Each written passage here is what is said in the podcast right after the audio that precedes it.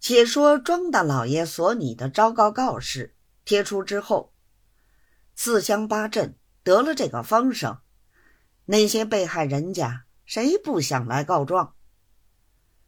半日之间，衙前聚了好几百人，为首的还是两个武秀才，闹哄哄的，一起要见本官。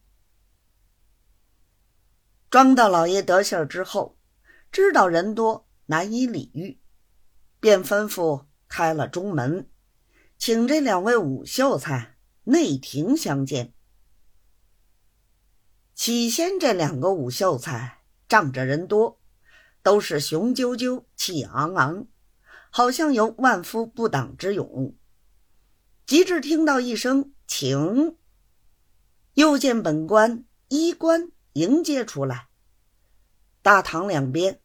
自外至内，重重叠叠，站立着无数迎宾衙役。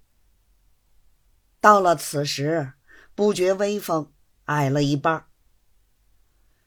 众人见他两位尚且如此，大家也无甚说的，跟了进来，一起站在大堂院子里，不敢多说一句话。庄大老爷。把两个武秀才迎了进去。他两个见了父母官，不敢不下跪磕头，起来又作了一个揖。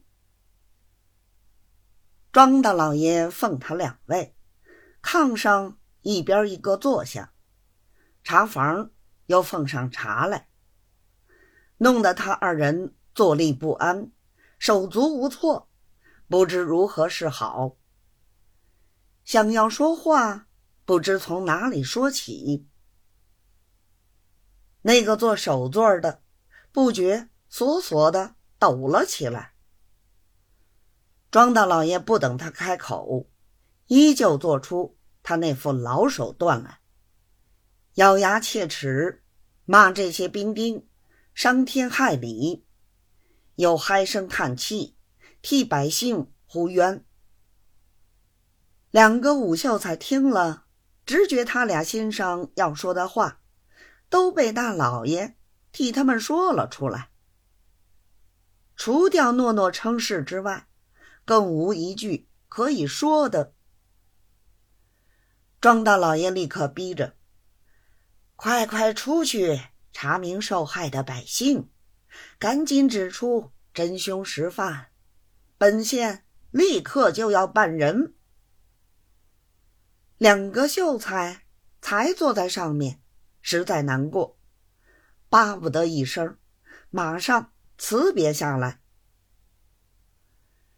庄大老爷仍旧送到二门，他俩会到众人，正在商议办法，又会见刚才过堂下来的一班人，彼此见面提及前世，一因不能指出人名。